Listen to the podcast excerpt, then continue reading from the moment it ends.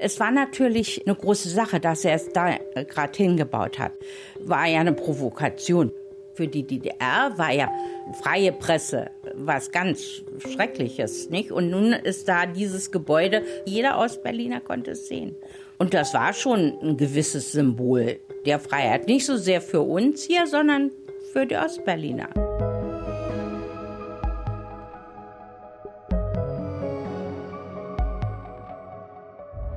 Ihr hört Geheimnisvolle Orte.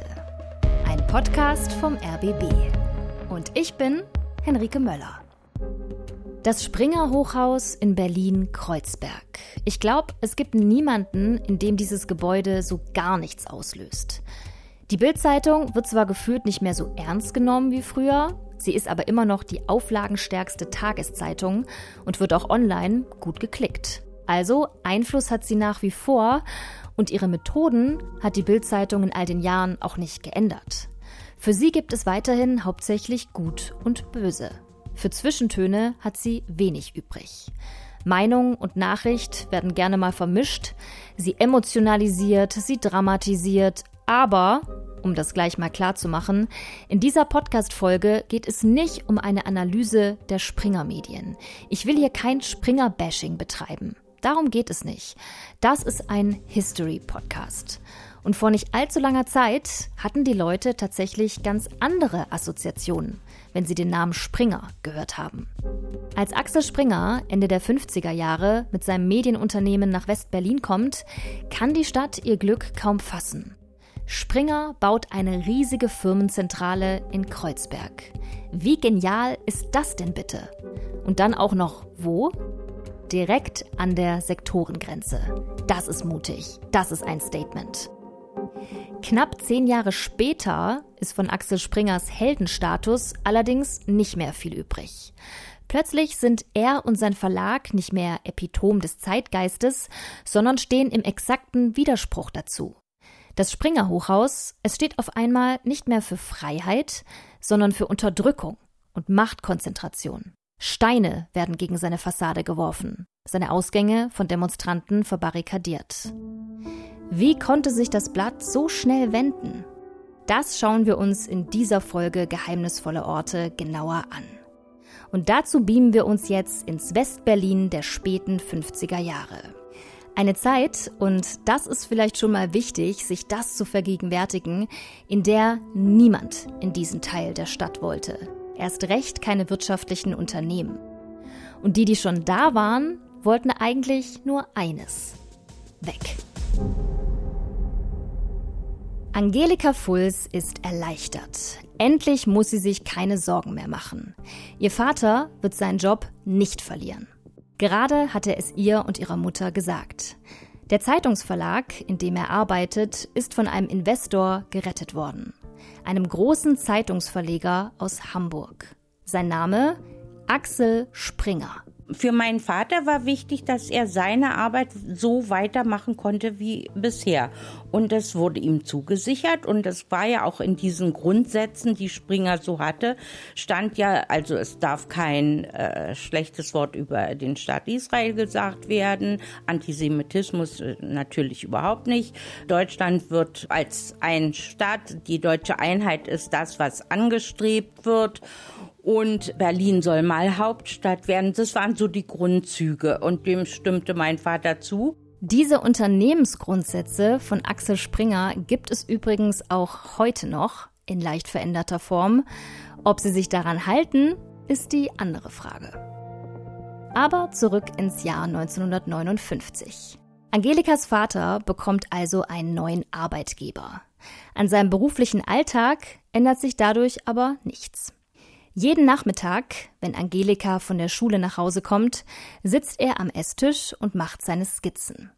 Er ist der Karikaturist Hans Bierbrauer, beziehungsweise Oskar, wie er seine Karikaturen unterzeichnet. Dann ging er so ungefähr um 14 Uhr in die Redaktion, las da weiter alle Zeitungen, machte seine Skizzen, was er sich so dachte. Um 17 Uhr war Redaktionskonferenz, dann saßen alle zusammen, dann wurde darüber diskutiert, dann wurde gesagt, ach, die Skizze ist gut, die soll er mal weitermachen, dann machte er die fertig. Angelika ist ziemlich stolz auf ihren Vater. Die Eltern ihrer Freunde haben nicht so coole Jobs. Karikaturist und nun auch noch bei Axel Springer, dem Mann der Stunde. Er war schon präsent in Berlin in der Zeit und das fand ich immer eigentlich bewundernswert. Er hat zu Berlin gehalten. Das war schon toll. Ich meine, Wirtschaft ging weg, AEG und man konnte Häuser hier in der Umgebung für einen Apfel und ein Ei kaufen, weil die Leute weggingen. Und er kam. Hier müssen wir vielleicht noch mal kurz anhalten und sacken lassen, was Angelika Fulz da gerade gesagt hat. Westberlin Ende der 50er Jahre ist nicht einfach nur ein unattraktiver Wirtschaftsstandort. Westberlin ist ein rotes Tuch. Politisch komplett unsicher, unberechenbar. Mit den Sowjets nebenan, die regelmäßig mit irgendwelchen Blockaden drohen oder sie auch durchziehen. Siemens, Borsig, IG Telefunken, sämtliche große Firmen suchen deshalb in dieser Zeit das Weite. Nicht aber Axel Springer. Dementsprechend begeistert ist auch der Berliner Senat über Springers Pläne. Die sehen nämlich nicht nur die Übernahme des finanziell angeschlagenen Zeitungsverlages vor, in dem Angelikas Vater arbeitet, Springer will sein Medienunternehmen von nun an auch zu großen Teilen von Berlin aus steuern. Einer seiner größten Unterstützer, niemand Geringeres als Willy Brandt, damaliger Bürgermeister Westberlins. Willy Brandt hat die Entstehung des Hauses, des, der Ansiedlung des Axel Springer Verlages hier in Berlin gefördert, wo er nur konnte. Weil das wichtig war für die Halbstadt. Westberlin drohte auszubluten. Das ist Rainer Labs. Kaum wer kennt sich besser aus mit der Geschichte des Springer Verlages als er. Er war lange Zeit Leiter des hauseigenen Unternehmensarchivs, also Springers Hausarchivar. Ja, sowas gibt's. Man brauchte Signale, man brauchte eben Leuchttürme in dieser Hinsicht, dass Berlin eine Zukunft hat. Und da spielte Springer eine große Rolle. Das sah Brandt so und das unterstützte er sehr. Bleibt nur noch die Frage, wo der Verlag hinziehen soll. Als Hans Bierbrauer seiner Tochter erzählt, wo er bald arbeiten wird, ist Angelika erstmal überrascht. Im ehemaligen Zeitungsviertel rund um die Kochstraße in Berlin-Kreuzberg. Vor dem Krieg wurden hier fast 150 verschiedene Tages- und Wochenzeitungen herausgebracht. Einerseits nachvollziehbar, dass Springer dorthin will, andererseits auch überhaupt nicht. Wir wohnten in Tempelhof und meine Großeltern wohnten in Gesundbrunnen. Wenn wir zu denen fuhren mit dem Auto, dann fuhren wir da so durch, durch die Gegend. Und mein Vater zeigte mir dann auch, äh, hier ist die Kochstraße, hier war früher das Pressezentrum und so. Und dann habe ich gesagt, wo denn hier? Was, was ist es? Ja alles kaputt, alles. Die Gegend, in die Springer seinen Firmensitz bauen will, ist nicht nur Trümmer und Brachland, sie liegt auch direkt an der Sektorengrenze. Ein paar Meter weiter beginnt Ostberlin. Also das Land, dessen Existenz Axel Springer Zeit seines Lebens nicht anerkennen wird. Die DDR.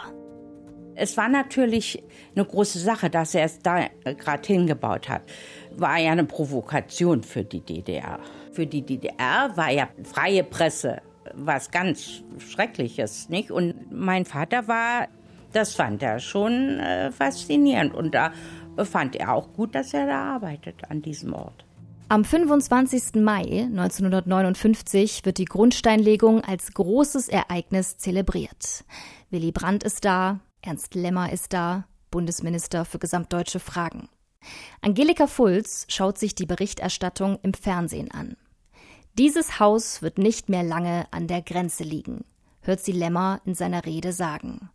Und Axel Springer ergänzt, wir glauben, mit den Augen der Zukunft gesehen, dass dieser Platz in einem einheitlichen Berlin der verkehrsgünstigste ist.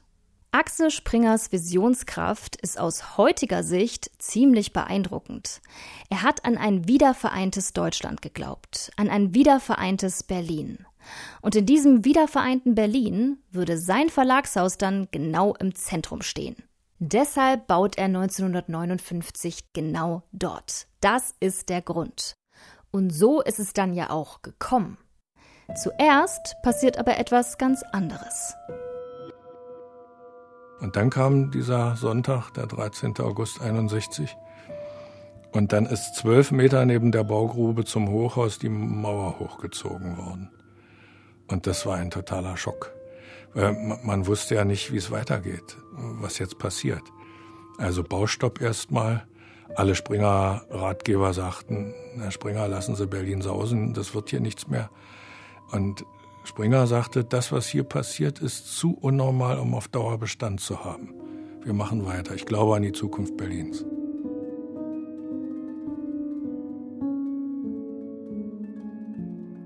Wenige Jahre später, 1966, ist das Springer Hochhaus schließlich fertig. 19 Stockwerke, 78 Meter hoch.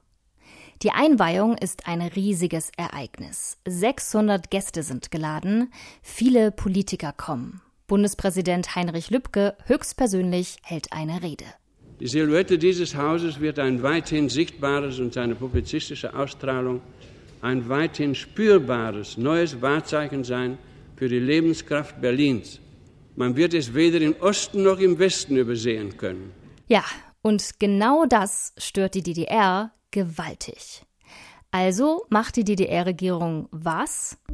Sie beginnt an der Leipziger Straße, also auf der anderen Seite der Mauer, riesige Hochhäuser zu bauen, die das Springer Hochhaus verdecken sollen. Zumindest halten das viele für den wahren Grund hinter den gigantischen Neubauten. Im Volksmund heißen sie schon bald Springerdecker. Klingt irgendwie nach Kindergarten, oder? Wenn man das heute so hört. Ich baue mein Haus höher, damit man deines nicht sieht. Die symbolische Bedeutung des Springer Hochhauses wird durch die Reaktion der DDR oder sagen wir vermeintliche Reaktionen natürlich nur noch größer. Für viele steht das Verlagsgebäude jetzt erst recht für Freiheit und Demokratie. Rückblickend kann man vielleicht sagen, dass die DDR selbst ein wenig zu Springers gutem Ruf damals beigetragen hat. Angelika Fulz jedenfalls verbindet mit Springer als Jugendliche nur Positives. Ihr Vater arbeitet gerne dort und vor allem erfolgreich. Mit seinen Karikaturen macht sich Hans Bierbrauer alias Oskar immer mehr einen Namen. Es ist aber nicht nur das. Springer scheint auch für die richtigen Werte zu stehen. Ein Verlag mit einem Unternehmer am Zahn der Zeit. Er soll sogar Ostberlinern bei der Flucht geholfen haben, munkeln die Leute. Einer dieser Fluchttunnel endete unmittelbar beim Springer Hochhaus. Das ist DDR-Historiker Stefan Wolle. Er ist wissenschaftlicher Leiter des DDR-Museums in Berlin. Und da sind die Fluchthelfer durchgekrochen durch den Tunnel, haben dann die Leute im Osten abgeholt und sind mit ihnen gemeinsam zum Ausgang gegangen. Es war ein sehr, sehr großes Risiko. Die Leute, die da beteiligt waren, haben viele Jahre Gefängnis äh, riskiert, auch die Westberliner, die Ostberliner sowieso, die sich auf sowas eingelassen haben.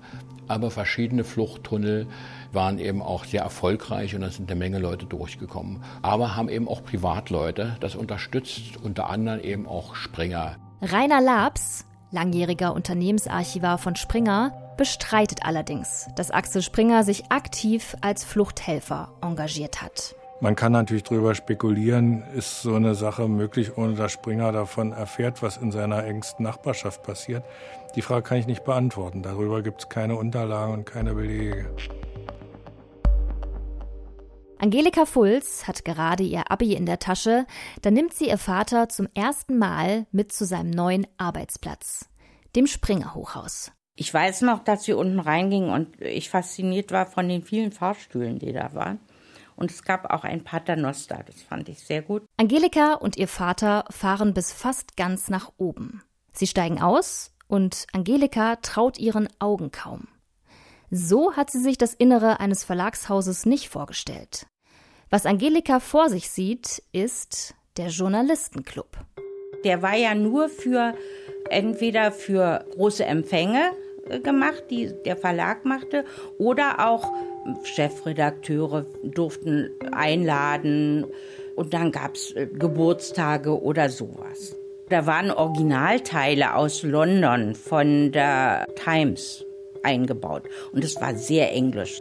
sehr, sehr elegant. Also das war sehr, sehr eindrucksvoll. Der Journalistenclub im Springer Hochhaus hat das Label Geheimnisvoller Ort wirklich verdient.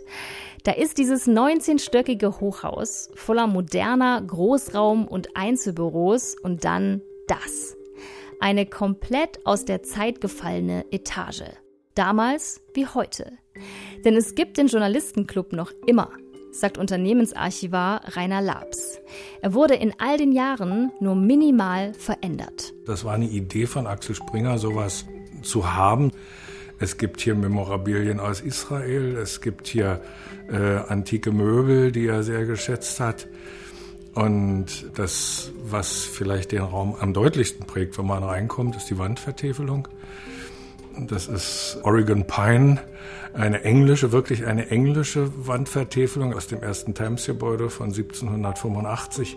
Gegenüber von der großen und der kleinen Bibliothek liegt eine richtige Bar, so wie man sie sich vielleicht in einem englischen Herrenclub vorstellen könnte. Da haben sie äh, bequeme Sessel, in die sie sich sinken lassen können und entweder einen Schluck trinken oder sogar eine Zigarette rauchen können, denn das ist einer der wenigen Räume hier im Haus, wo man tatsächlich noch rauchen darf. Noch abgefahrener finde ich aber, dass auch Axel Springers Büro nach wie vor existiert. Nach seinem Tod 1985 hat seine Frau Friede Springer die Geschäfte übernommen. Axel Springers Büro wurde daraufhin innerhalb des Springer Hochhauses eine Etage tiefer gelegt. Beim Wiedereinrichten hat man aber penibel darauf geachtet, ja nichts zu verändern. Das heißt also, es ist vorher festgelegt worden, wie standen die Bücher, wo hingen die Bilder. Und das ist dann unten genauso wieder hingestellt worden, wie es oben war. Das heißt, Frau Springer sitzt heute in einem unveränderten Arbeitszimmer Axel Springers, allerdings mit Laptop und ähnlichen zeitgenössischen Dingen. Auch ein bisschen spooky, oder? Aber lassen wir das vielleicht. Zurück zu Angelika Fulls ins Westberlin der 60er Jahre. Für Angelika ist es an der Zeit, sich um ihre berufliche Zukunft zu kümmern. Ihr Vater hat versucht, ihr einen Job in der Verlagsbranche schmackhaft zu machen. Dazu hatte er sie extra durch die Redaktionsräume bei Springer geführt. Aber irgendwie, so fasziniert Angelika von dem geschäftigen Treiben dort war, Sie will lieber was Künstlerisches machen. Also beginnt sie ein Studium an der Staatlichen Akademie für Grafik, Druck und Werbung. Heute ist diese Akademie Teil der UDK, der Universität der Künste. Doch schon bald nutzt Angelika ihre Studienzeit für alles, bloß nicht zum Studieren. Es wurde haschig geraucht und es gab damals so, so Sänger, so Barden, die äh, dann politische Lieder sangen und so. Und da war einer zum Beispiel bei Grafikdesign, den fanden natürlich alle toll. Und dann kam langsam so eine politische Diskussion in, in Gang. Und dann fingen wir an, unser Studium in Frage zu stellen, ob das in richtigen Bahnen läuft auch so ein bisschen freie Lehre wollte man ja mehr und dass die Professoren ja zum großen Teil eben noch eine Nazi-Vergangenheit hatten. Das war bei uns, bei den Künstlern natürlich nicht so, aber das schwappte ja alles über. Schon bald fühlt sich Angelika als Teil der Berliner Studentenbewegung. Sie geht zu Versammlungen vom SDS, vom Sozialistischen Deutschen Studentenbund und lauscht gebannt den Reden seines Wortführers, Rudi Dutschke. Doch bei der Hochschulkritik bleibt es nicht. Gemeinsam mit Kommilitonen läuft Angelika bei einer Demo gegen den Vietnamkrieg mit. Ihre Eltern sind wenig begeistert. Dass wir uns gegen die Amerikaner stellten und dass wir demonstrierten, das konnten sie überhaupt nicht verstehen. Für meine Eltern waren eben die Amerikaner die Retter, die, die Berlin beim Überleben geholfen hatten mit der Blockade. Und wir sagten plötzlich äh, Amigo Home. Die Stimmung bei Angelika zu Hause wird immer angespannter. Und das liegt nicht nur an der unterschiedlichen Meinung über den Vietnamkrieg. Es liegt an den Karikaturen ihres Vaters. Bisher hat sie ihn immer dafür bewundert. Doch jetzt? Wie er die Studenten in seinen Karikaturen darstellt, findet sie nicht in Ordnung. Die Karikatur, die du da heute und wie die aussehen, die Demonstrationen und was bildest du dir dann ein und wir rennen, die rennen nicht alle mit dem Bart rum und die sehen nicht alle so aus und, und das finde ich diskriminierend. Naja, er, er hat mir dann Bilder gezeigt. Er war manchmal auch gut vorbereitet, muss man sagen.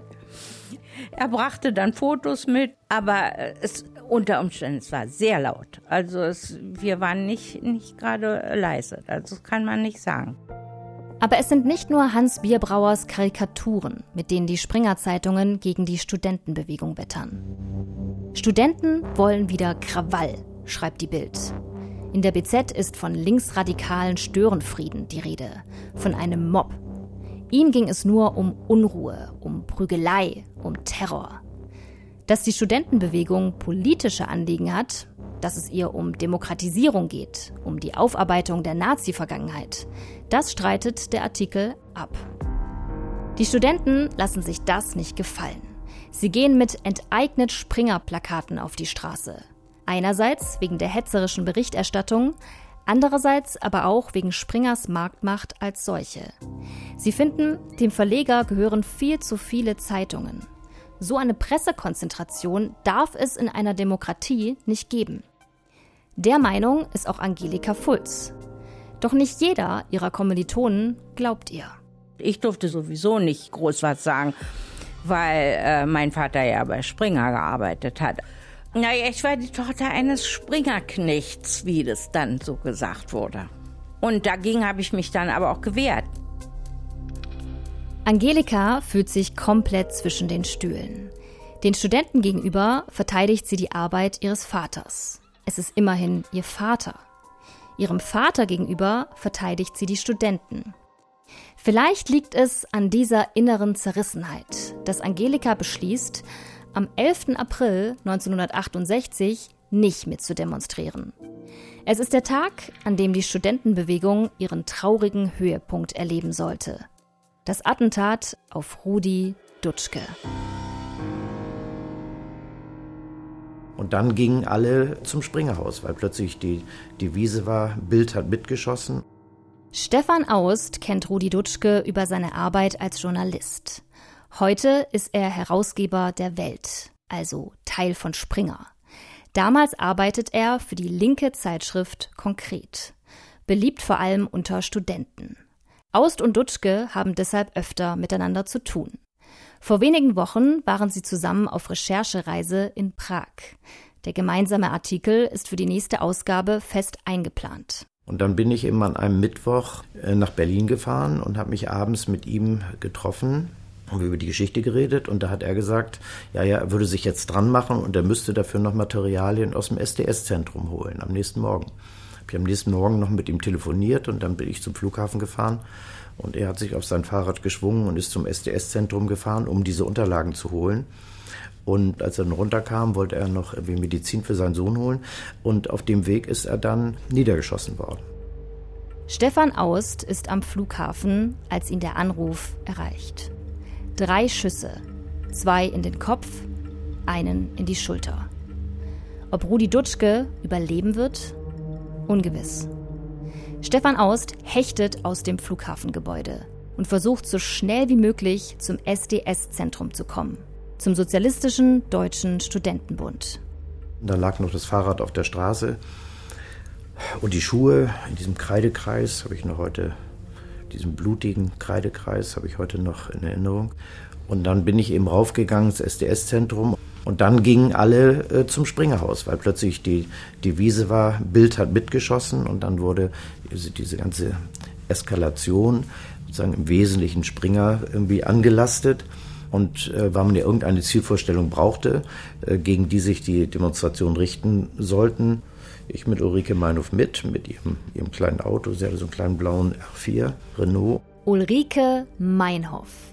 Ja, die Ulrike Meinhoff, die später die RAF mitgründen wird. Sie ist damals Kolumnistin bei der linken Zeitschrift Konkret, bei der auch Stefan Aust arbeitet. Die beiden kennen sich gut. Gemeinsam machen sie sich auf den Weg zum Springer Hochhaus. Dann war da dieser Eingangsbereich zur, zu der, ich weiß nicht, ob es die Druckerei war.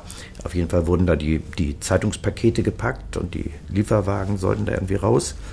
Und dann wollten die Studenten das blockieren. Und ich kann mich entsinnen, ich bin mit Ulrike Meinhof dahin gefahren und dann kam gleich jemand und sagte, ja, ihr müsst das Auto hier hinstellen, das muss Teil der Blockade sein.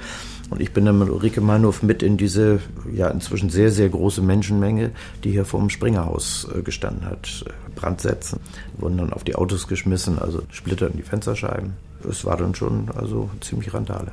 Über 2000 wütende Menschen versammeln sich am Abend des 11. April 1968 vor dem Springer Hochhaus. Sie rufen Springer, Mörder. Steine werden geschmissen, Molotow-Cocktails verteilt. Die Stimmung ist explosiv. Ein paar Demonstranten versuchen in das Springer-Gebäude reinzukommen. Sie scheitern. Vom Helden zum angeblichen Mörder in weniger als zehn Jahren. Axel Springer ist für das Attentat auf Rudi Dutschke aber natürlich nicht verantwortlich. Das kann man so nicht sagen. Geschossen hat ein gewisser Josef Bachmann, ein Rechtsextremist, der die Deutsche Nationalzeitung gelesen hat. Eine rechtsextreme Zeitung. Trotzdem haben die Springer-Zeitungen mit ihrer Stimmungsmache gegen die Studentenbewegung dazu beigetragen, dass überhaupt erst ein Klima entstehen konnte, in dem so ein Attentat denkbar war. Stoppt den Terror der Jungroten jetzt, schreibt die Bild im Februar 1968. Man dürfe nicht die ganze Dreckarbeit der Polizei und ihren Wasserwerfern überlassen. Das kann man schon als Aufruf interpretieren. Und Springer ist sich dessen auch bewusst. Thomas Schmidt, ehemaliger Chefredakteur der Welt, hat 2010 gegenüber dem Deutschlandfunk zugegeben, dass es einen Korpus an Texten und Karikaturen gegeben habe, der eine gewisse Linie überschritten hätte und der das Wort Hetze auch verdient hat. Dieser Korpus ist Schmidt zufolge aber wesentlich kleiner, als man vermuten würde. Wer sich sein eigenes Bild machen will, Springer hat vor ein paar Jahren das Medienarchiv 68 gelauncht.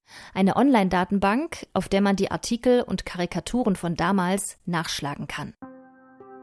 Angelika Fulls Vater, der Karikaturist Hans Bierbrauer, alias Oskar, ist übrigens bis zu seiner Pensionierung bei Springer geblieben. Für die Beziehung zwischen Vater und Tochter war das nicht immer leicht. Aber sie haben es geschafft wir waren eben anderer Meinung. Und trotzdem haben wir uns nicht gehasst oder so wie heute diese Hassmails oder sowas. Das gab's nicht. Man, man hat sich trotzdem gemocht und er hat es auch akzeptiert, was ich gesagt habe.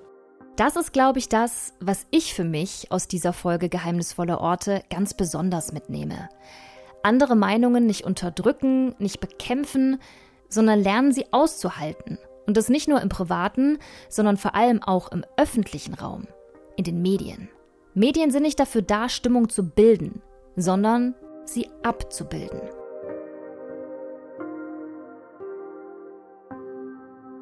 Dank geht raus an Maria Wischnewski. Sie hat die Fernsehfassung von Geheimnisvolle Orte, das Springer Hochhaus gemacht. Ein paar der Interviews in diesem Podcast sind von ihr. Jenny Marrenbach hat wie immer die Redaktion übernommen. Ilja Czoric die Musik, Skript, Produktion und Moderation waren von mir, Henrike Möller. In der nächsten Folge Geheimnisvolle Orte begleiten wir die Ostberlinerin Bärbel Reinke an ihren ganz persönlichen Sehnsuchtsort. Einmal in ihrem Leben will sie durchs Brandenburger Tor gehen. Einmal. Am 9. November 1989 ist es endlich soweit. Die Mauer fällt. Doch als Bärbel Reinke mitten in der Nacht vor dem Brandenburger Tor ankommt, ist das schon wieder abgesperrt. Und Bärbel Reinke kurz vorm Nervenzusammenbruch.